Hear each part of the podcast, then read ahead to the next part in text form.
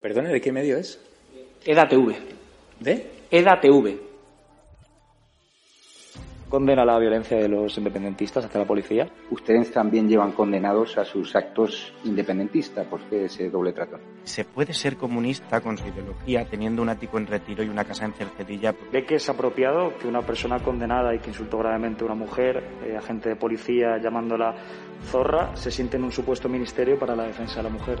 ¿Va a cumplir usted su promesa de abandonar el Congreso en 18 meses, aunque ya han pasado varios años desde que hizo esas declaraciones para regresar a la República Catalana?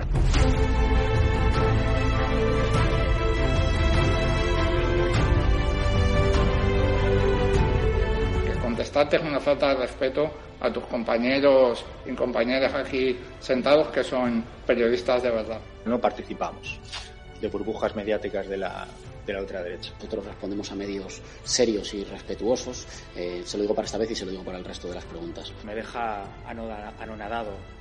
Realmente nunca nadie me había preguntado eso.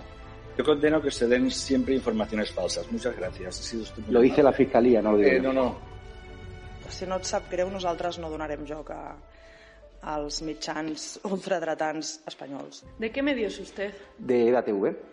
Nosotros no vamos a contestar a la extrema derecha, gracias. Ah, no, ni cobrando un sueldo que pagamos todos los españoles y un medio No vamos acreditado. a contestar a la extrema derecha. La pregunta es ¿qué hace usted aquí? ¿Condena usted la violación a una simpatizante de Vox en Reus? Condeno el fascismo, el fascismo que se ejerce desde los medios de comunicación.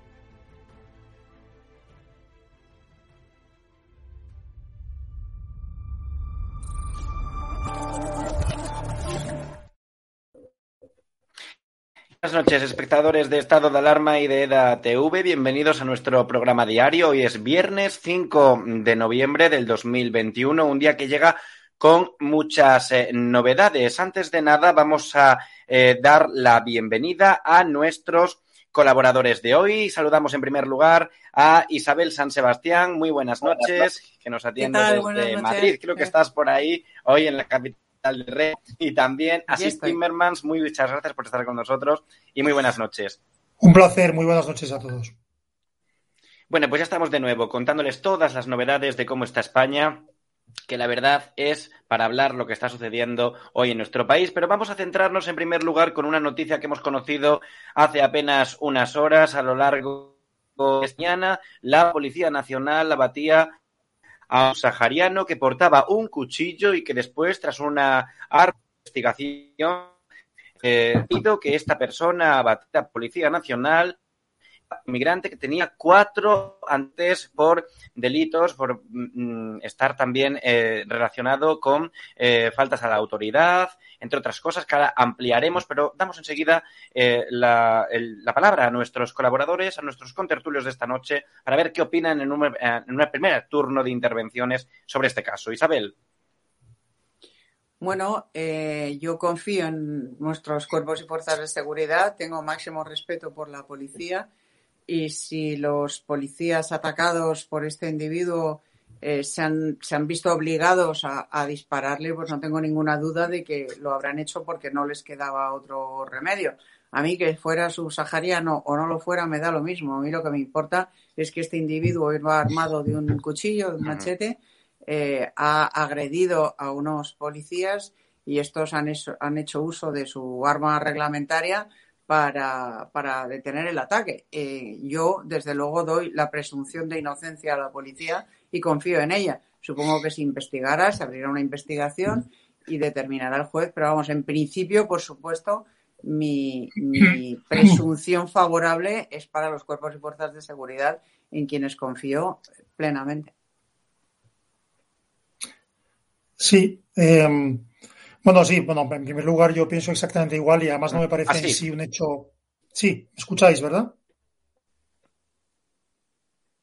Sí, sí, perfectamente. Perdón. Sí, no, no me parece un hecho político. O sea, lo que quiero decir es que eh, la policía española tiene un protocolo, entonces eh, intenta parar a un delincuente y en función de la peligrosidad que tenga para otras, para terceras personas o para los propios policías, pues actúan de una manera o de otra. La policía española no es de las más agresivas en este sentido. Quiero decir que, que en, casos, eh, digamos, de cierto peligro, policías de otros países de Europa y del mundo mm, tiran a matar, por decirlo de alguna manera, mucho antes que la policía española. Entonces, del otro día, o sea, no me parece especialmente significativo en el sentido de que, de que hay una presunción de que el policía actuó bien. Estas actuaciones, siempre que hay una, un fallecido, cosa que es una desgracia siempre, es decir, uno no se puede alegrar de que nadie muera, ni siquiera un delincuente con antecedentes penales, ¿no? Pero estoy convencido de que, de que si le han abatido es por, por evitar eh, males mayores. En cualquier caso, cuando no es así, existe un sistema eh, eh, judicial que lo depura, pero no, no, no, no, no tengo, no hay, no hay ningún indicio de que esto no haya sido así. Y luego que haya una reacción política, es decir, que haya unos, unas críticas políticas que yo no entiendo. Esto tiene que ser un tema, no sé si estás de acuerdo, Isabel, conmigo, esto es un tema policial y judicial, es decir, pues hay un incidente, un policía mata a una persona para que no se provocan fuerzas menores, no entiendo muy bien ahí la actuación de políticos o de, no, no lo entiendo. Pero es que tenemos, eh, así tenemos la, desgracia en este momento de tener en el gobierno de España, eh, en Podemos, y de tener como socios del gobierno de España en Esquerra, en, eh, en Bildu, en fin, en, en, la gentuza que respalda a, políticamente al gobierno en el Congreso, a gente que siempre ha estado eh, a enemiga tradicional de los cuerpos y fuerzas de seguridad. O sea, que, que ha sido, que, que, se ha opuesto por sistema a cualquier cosa que hiciera la policía y no digamos la Guardia Civil. En los manuales de Bildu estaba denunciar torturas eh, ante cualquier tipo de detención, etcétera. Te digo Bildu porque Bildu es ETA, ETA es Bildu, en fin, no, sí. no diferencio. Estaban ahí formaban parte de lo mismo. Los abogados de Bildu, que eran los que iban a asistir a los terroristas detenidos, les instaban a denunciar torturas. Esquerra ha estado en lo mismo. A mí no me sorprende lo más mínimo esta interferencia política, pero por lo que sí me. O sea, de lo que estoy convencido es de que la inmensa mayoría de los españoles confiamos en nuestros cuerpos y fuerzas de seguridad y estamos seguros de que si un policía se ha visto obligado a, despedir, a disparar es porque no le ha quedado otra. Y lo que no es de recibo es lo que vimos el otro día cuando un agente de la policía que iba de paisano en el metro de Madrid recibió una paliza, me parece que era Madrid, recibió una paliza por parte de un ciudadano que iba borracho, no sé si era eh, marroquí o, en fin, de origen eh, magrebí, que iba y que, que, que a quien pidió el policía que se pusiera la mascarilla y que reaccionó con una violencia extrema propinándole una paliza, sin que el hombre hiciera nada precisamente para evitar ser culpabilizado él de haberse defendido de un agresor. Ya está bien, ya está bien, hombre. Lo normal es que cuando la policía es agredida, se defienda. Es, es, que eso es lo que pasa, como tú muy bien dices, así, en todos los países democráticos del mundo. Todos, sin excepción. La policía española se contiene mucho más que ninguna otra y más ahora porque cualquier policía que utilice su arma reglamentaria sabe que la que le va a caer va a ser muy gorda, o sea, que va a tener que aportar todo tipo de pruebas y testimonios para justificar su actuación. ¿Cómo es el proceso, Isabel, ahora cuando has dicho que se abrirá una investigación para la gente que nos esté viendo y no sepa cómo funciona este procedimiento? Eh, ¿Qué sucede? Porque evidentemente el, el cuerpo de, el, el del abatido ha estado allí hasta que ha llegado eh, la policía forense, entiendo, para el levantamiento del cadáver. ¿Cómo suele Juez, ser este procedimiento? El juez. Bueno, ha llegado, ha llegado un juez eh, para proceder al levantamiento del cadáver. Supongo que habrá imágenes grabadas, habrá cámaras, o bien en la calle, o bien las que portara la propia policía. Eh, y, y, se investigarán, habrá testigos, estarán los compañeros del policía, habrá testigos, se investigará, se abrirá una investigación judicial, se esclarecerán las circunstancias de, esta, de este incidente y supongo que se archivará el caso como un caso de, de actuación eh, siguiendo absolutamente el protocolo.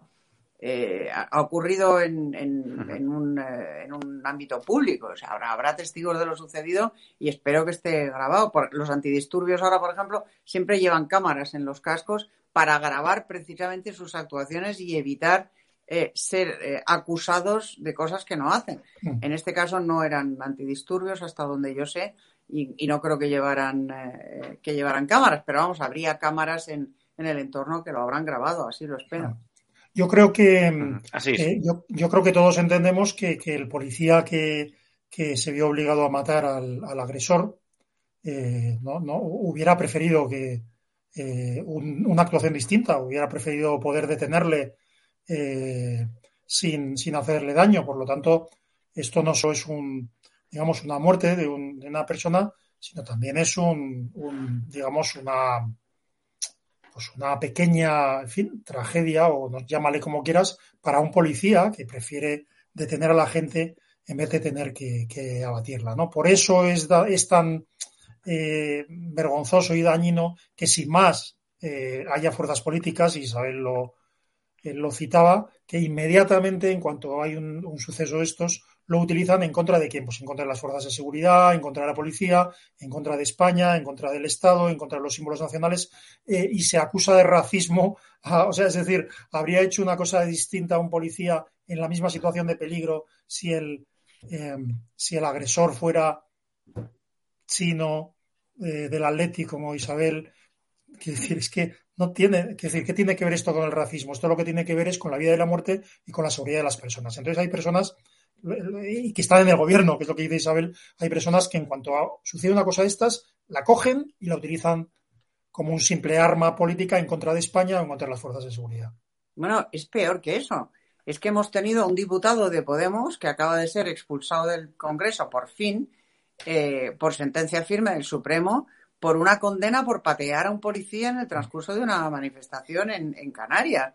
Es, es que hemos tenido una diputada eh, de Podemos en la Asamblea de Madrid, eh, condenada en firme por insultar gravemente, injuriar a una mujer policía, para más INRI, ellos que son tan feministas, eh, que ha sido acogida en el Ministerio de Igualdad con un sueldo estupendo en calidad de asesora, Isabel Serra, después de injuriar gravísimamente a una mujer policía que estaba llevando a cabo un desahucio por orden judicial.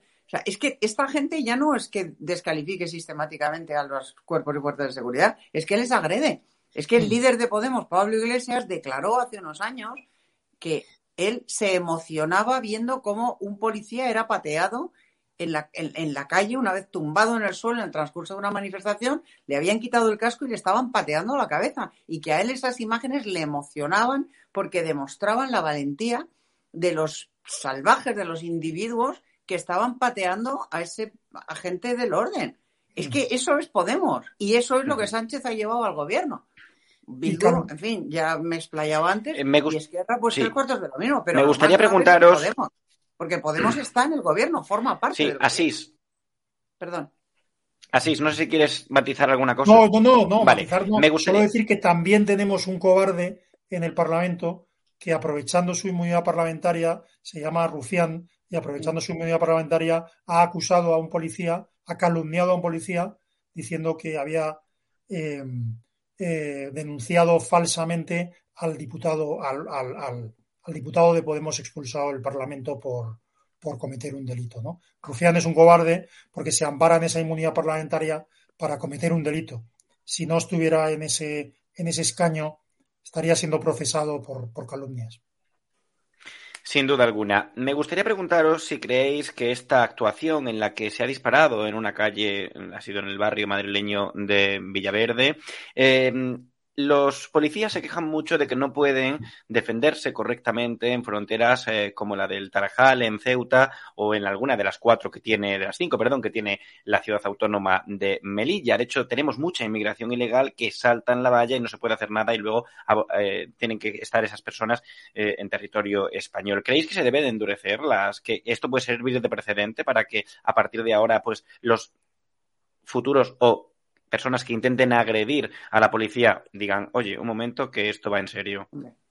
Hombre, tampoco se trata, a mi juicio, de repeler las, los saltos a la valla a tiros, ¿no? Eso, eso, sería eh, eso sería traspasar un límite que yo creo que no conviene traspasar. Ahí eh, la policía y la Guardia Civil, que son las que vigilan esas fronteras, tienen un comportamiento ejemplar. A veces, durante el último asalto, incluso la Legión ha tenido que ir a echar una mano en, Ceuta cuando estaban cruzando eh, masivamente. Eh, a ver, estamos ante casos diferentes. Una cosa es un asalto a la valla, que sí es verdad que utilizan medios violentos, eh, pero no van directamente contra un agente de policía o contra dos agentes de policía armados con un machete. Yo repito, yo es que confío en, yo no soy policía y, confío en lo que hace la policía y confío en lo que hace la Guardia Civil y entiendo que utilizan la fuerza necesaria y justa para hacer frente a una situación concreta. Y en España la policía, como muy bien decía Sis, es muy, muy, muy contenida. Son rarísimos los casos en los que un delincuente muere a manos la policía, de la policía. Hay muchos más policías asesinados que delincuentes abatidos por la policía. O sea que ahora eh, que, en Ceuta lo pasan muy mal y en Melilla, sí, pero no, no, no creo que la solución sea liarse a tiros de manera sistemática. No es lo mismo y de hecho eh, hay una característica esencial de los policías españoles y perdonadme la, que parezca una broma, pero no lo es, que es que son españoles. Entonces el carácter, el carácter español, tanto vamos en cualquier policía, en la Policía Nacional, en la Guardia Civil, en la policía autónoma vasca, catalana, en cualquier policía española, es que son, son humanos, somos, somos muy humanos. Es que los españoles, o sea, hay de todo, como en todos lados, pero somos muy humanos y aunque ejercemos la autoridad, pues luego empatizamos con las personas, ¿no?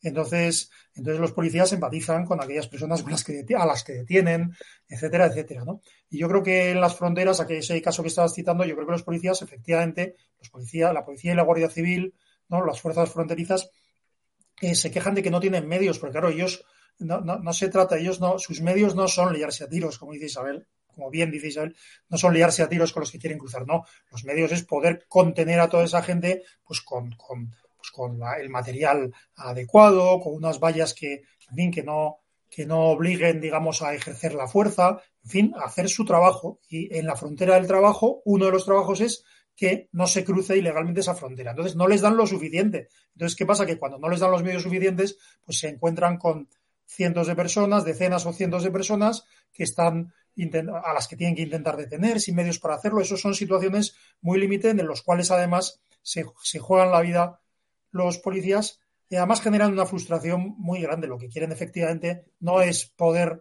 liarse a tiros con esas personas no, no, no, no lo quieren ni lo piden ni, ni, ni, les gustaría, sino medios para evitar, para hacer su trabajo, que es evitar que esas personas crucen ilegalmente la frontera, que es el trabajo que les han encargado, además, ¿no?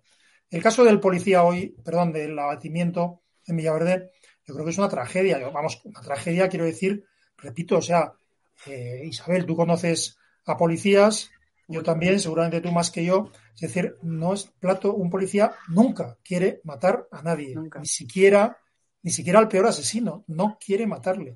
Quiere hacer su trabajo, que es detenerle, llevarle ante los tribunales y preferentemente evitar la comisión de un delito antes que detener al delincuente. Y cuando en, la frontera de, de Melilla y de Ceuta les hemos visto más de una vez y más de dos y más de tres dando su propia comida, sus propios bocadillos, sus propios frutas, sus propios alimentos a, esos mm, inmigrantes que llegan a veces exhaustos, exhaustos de nadar. es que, de verdad, o sea, la policía española y la Guardia Civil es ejemplar, es absolutamente ejemplar. Si han abatido a una persona es porque no han, no han tenido otro remedio el policía que ha hecho eso.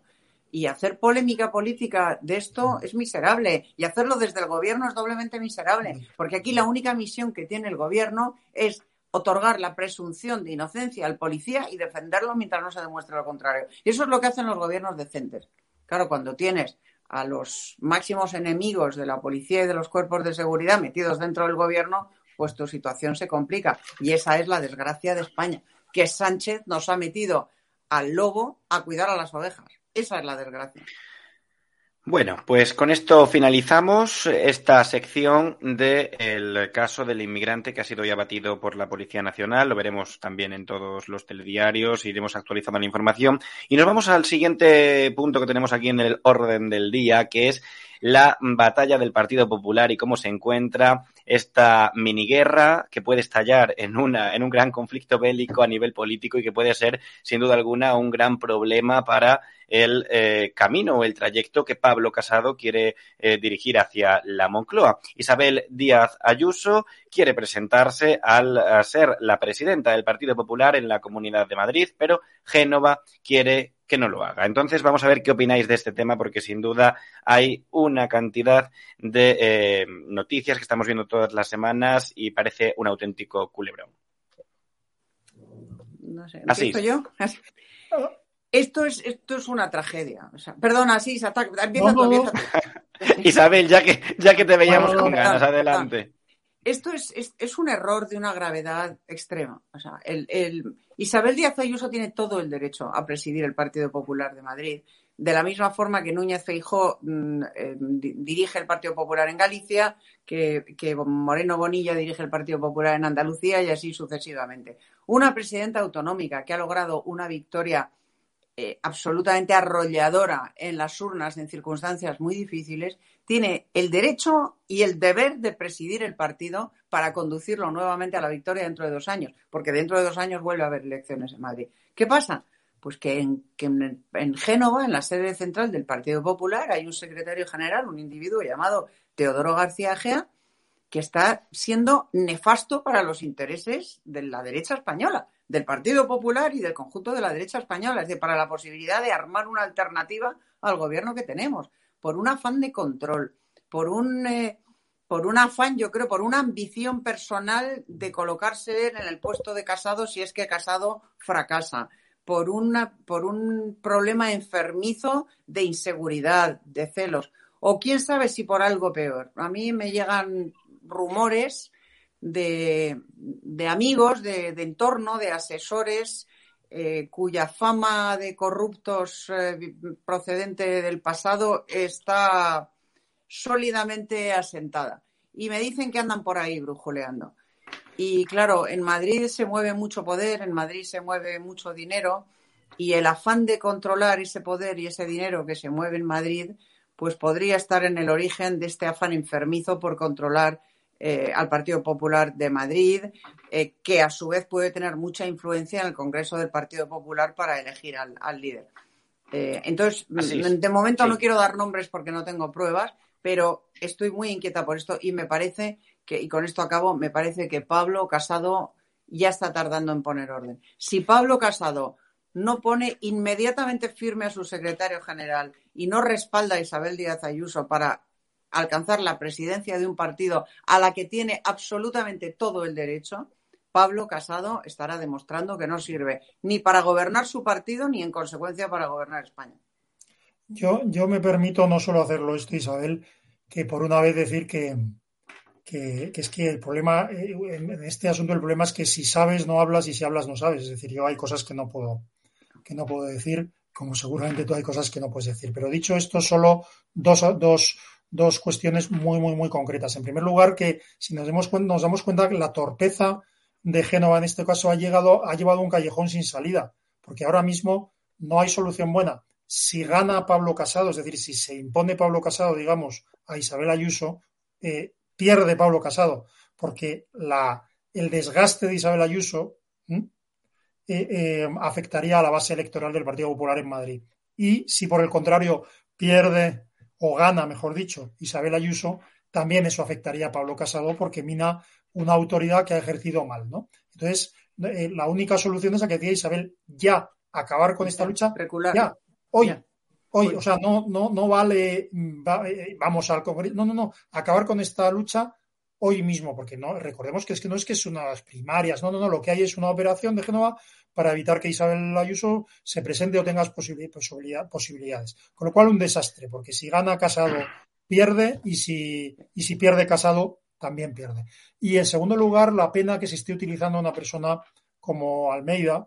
Bueno, la pena no, él se está dejando utilizar, pero yo creo que como hoy se ha dicho y se ha repetido, yo lo sé, lo sé personalmente y lo confirmo. La relación entre Isabel Ayuso y, y el alcalde y Almeida es muy buena Lo y es. sigue siendo muy buena. Sí. Sigue siendo muy buena. Con lo cual es una pena que por una lealtad malentendida el alcalde se esté dejando manipular eh, por yo ahí ya lo dejo, porque yo ya empiezo a no tener claro quién es, quiero decir, quién de Génova es quien manipula al alcalde, pero se está equivocando. Fíjate, yo hoy en broma decía, con un amigo decía, oye, ¿y si ahora eh, Isabel, Almeida y, y Ayuso salen juntos y dicen, ya está bien, y los de Génova, quiero decir, hay que acabar con esto. No, no, no hay, no, no, nadie, el único beneficiado de esto es un sátrapa que ha metido a, a, filoterroristas, golpistas y, y, comunistas en el gobierno que se llama Pedro Sánchez. Este es el único beneficiado de lo que está pasando hoy en Madrid. Sin duda alguna. Y la única el solución, alcalde... la,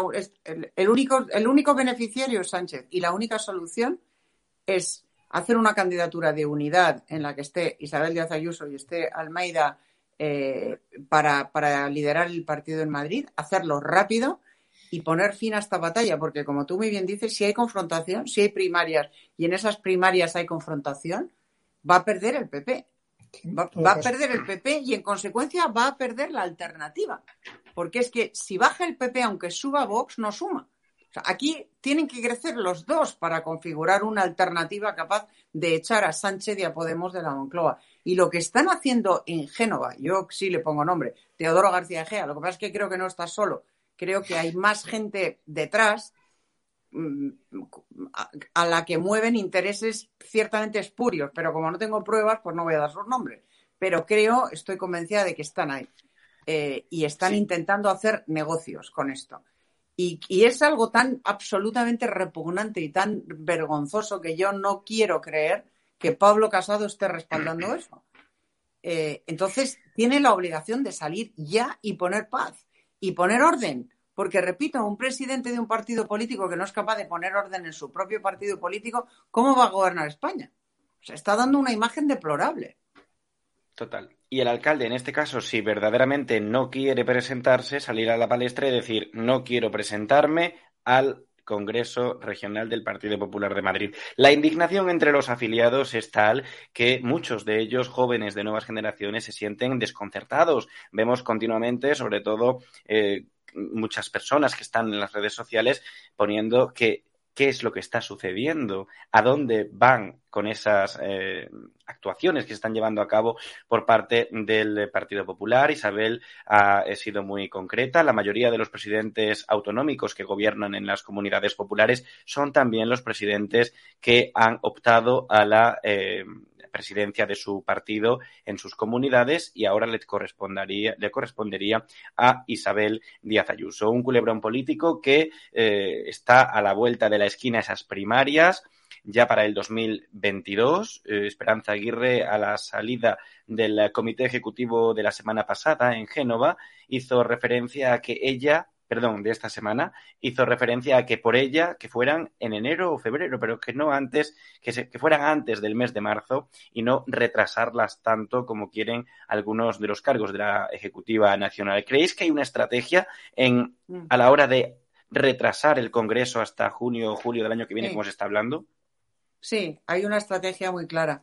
Y es que el Congreso de Madrid se va a celebrar antes que el Congreso Nacional del Partido Popular.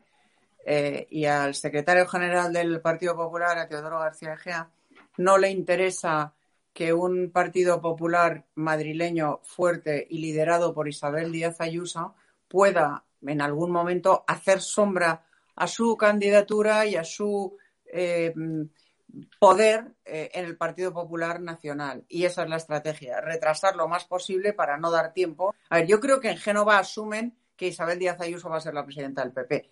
Porque es que si hay primarias, por mucho que perjudique a todos, el, el resultado va a ser 80-20 como mucho. Va a ganar por goleada Isabel Díaz Ayuso, entre otras razones porque aquí no se pueden hacer pucherazos.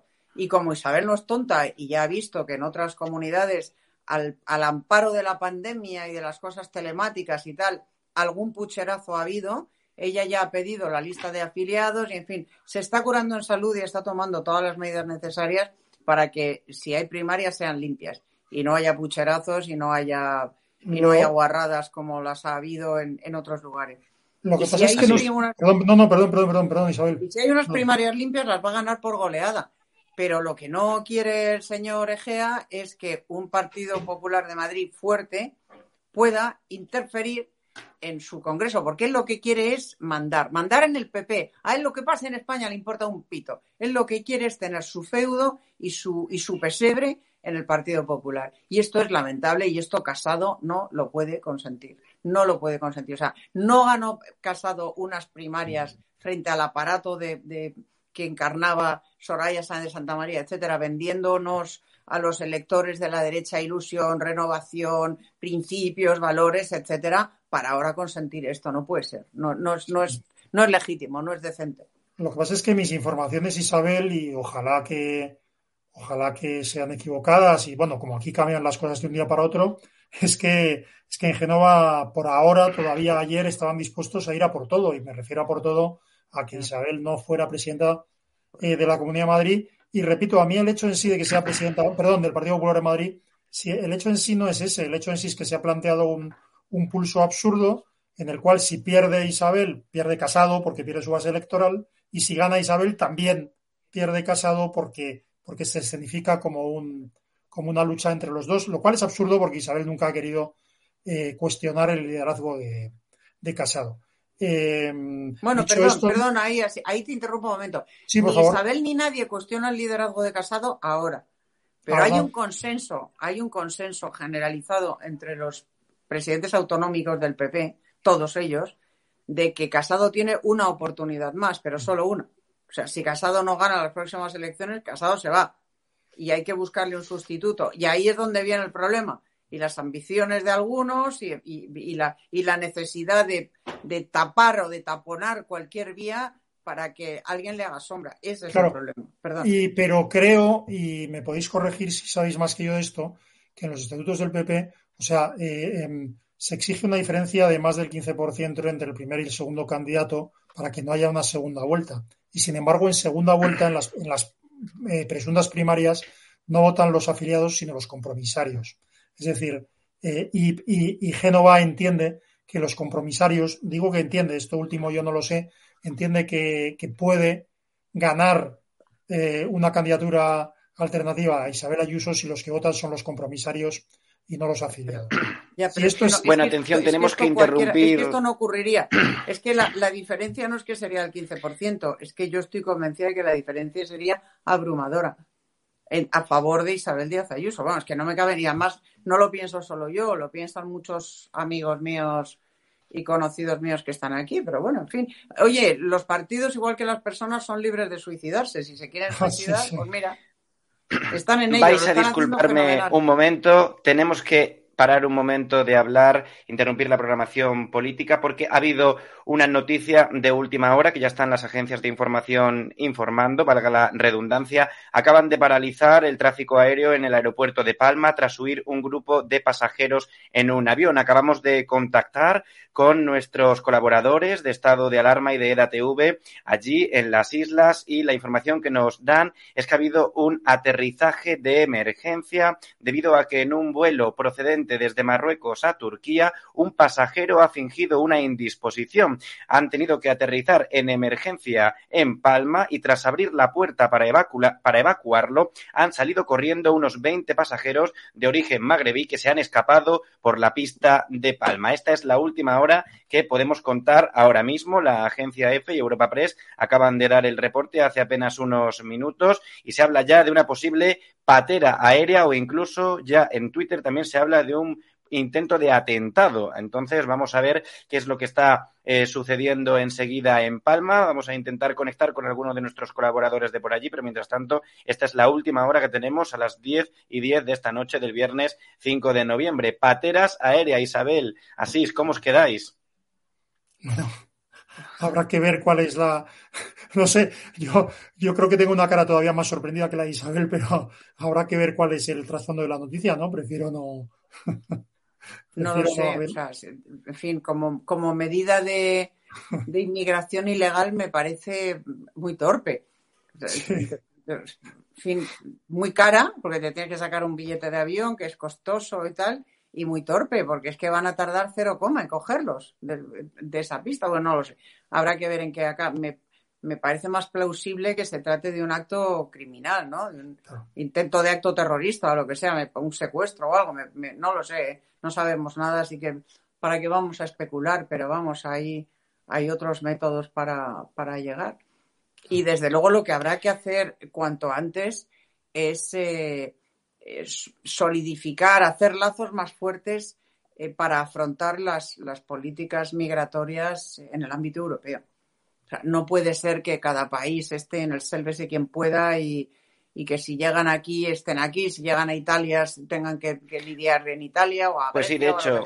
No puede ser, esto hay que, esto hay que globalizarlo, hay que hacer una política común y hay que sacar fondos comunes europeos para repatriar a esos eh, inmigrantes ilegales a sus lugares de origen y, que la inmigración se ordene y se haga como se tiene que hacer en función de demandas de puestos de trabajo. Si vamos a necesitar muchos trabajadores inmigrantes, ya se necesitan. En Inglaterra, en el Reino Unido, a raíz del Brexit, están que no, les falta un montón de mano de obra en la construcción, en el transporte, etcétera. O sea que la inmigración es necesaria. Lo que pasa es que hay que hacerla de manera ordenada, eh, con trabajo en destino, etcétera. Pues como por ejemplo, inmigramos los españoles durante muchos años a Alemania, a Francia y a Suiza, y lo sé muy bien porque mi padre era cónsul y atendía a esas personas. Eran inmigrantes que iban con el trabajo buscado y de forma totalmente legal y totalmente ordenada. Y eso es lo que hay que hacer. Esto no puede ser el pitorreo que es ahora.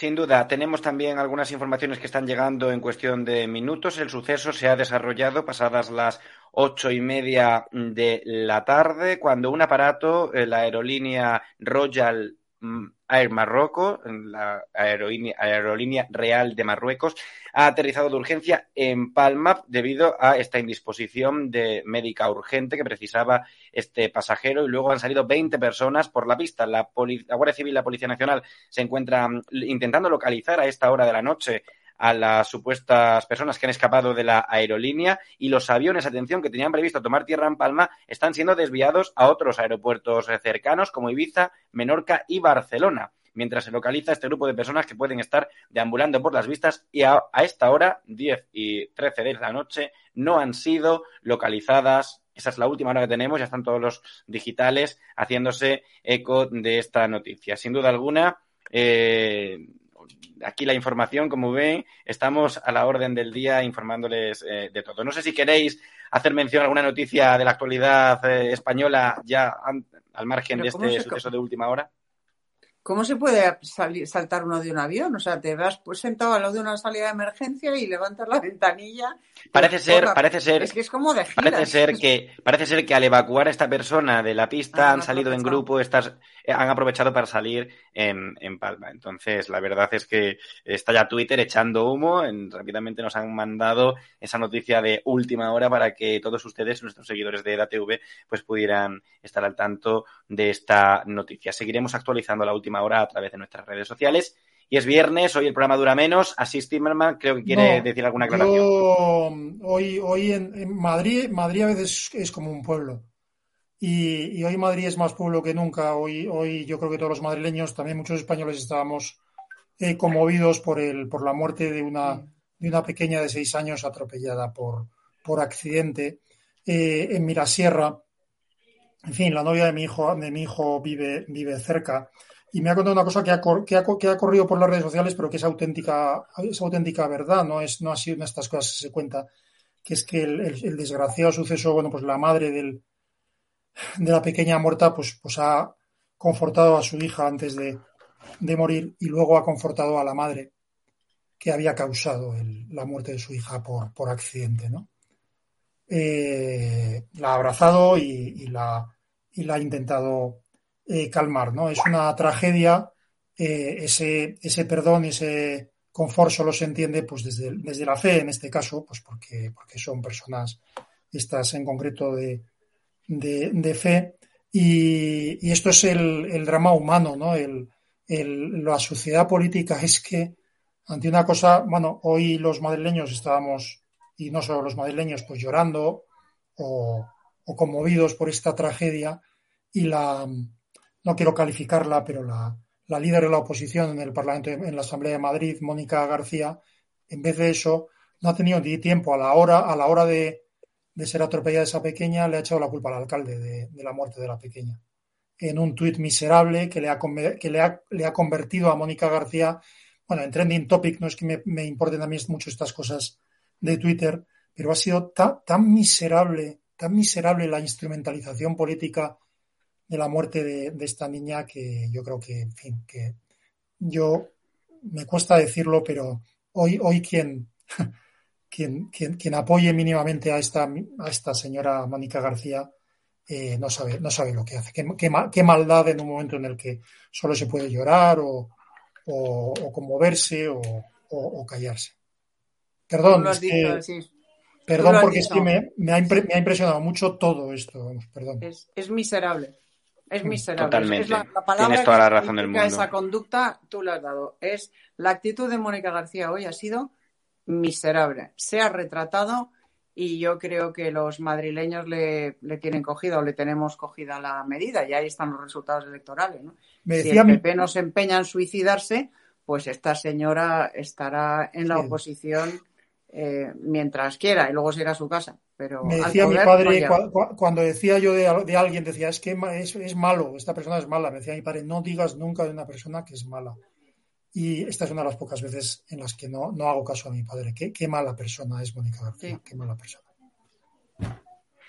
Sin duda, pues muchísimas gracias por haber estado esta noche, mm, 22 y 17, apenas unos minutos para las 10 y 20 de esta noche de viernes, 5 de noviembre, con mucha actualidad. Disfruten del puente, los que puedan, y los que no, pues a trabajar a Madrid. Muchos eh, son los madrileños que con motivo de la festividad de Santa María de la Almudena, el próximo martes, pues han podido tener un día de puente, aprovechando ese lunes libre, el martes libre pedirán en sus trabajos el lunes libre para poder hacer este, bueno, no puente, acueducto ya para disfrutar, que la verdad es que muchas veces es necesario hacer un pequeño parón y desconectar, sobre todo los periodistas que estamos continuamente con la información continuamente, porque siempre lo digo, la información hoy en día es efímera. Lo que pasa por la mañana a la hora de comer ya no interesa a nadie porque enseguida hay otra noticia. Y fíjense que son las 10 de la noche y en estos momentos ha habido 20 personas que en un vuelo de Turquía hasta Marruecos han querido parar en el aeropuerto de Baleares por disposición de una persona y han aprovechado para salir corriendo del avión. No sabemos si será una entrada ilegal de personas,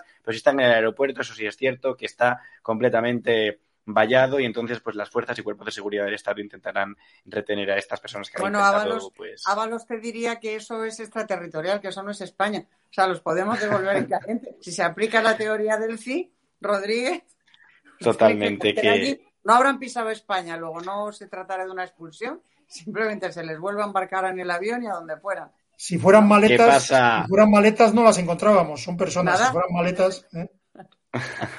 Y pasa el tiempo y Vale. me parece a mí que nos quedaremos sin saber qué es lo que verdaderamente sucedió con el caso del sí en España. Pero algún día seguramente se filtren las imágenes de esas cámaras que se habló en su día de que había 20 maletas que salieron de ese avión que transportaba la número dos del gobierno de Maduro y fue recibida por el, por aquel entonces ministro José Luis Ávalo, que por cierto ahora sale a la palestra debido a esos artículos que están publicando Ketty Garat, una periodista del de Ochif, en eh, ese culebrón ya también de Ábalos que pues están por ahí y enseguida irán informando más. Muchas gracias por haber Vale. estado con nosotros esta noche. Isabel Feliz San puente. Sebastián y besito. Timmermans. Hasta la próxima y a ustedes recordarles, señoras y señores, que tienen.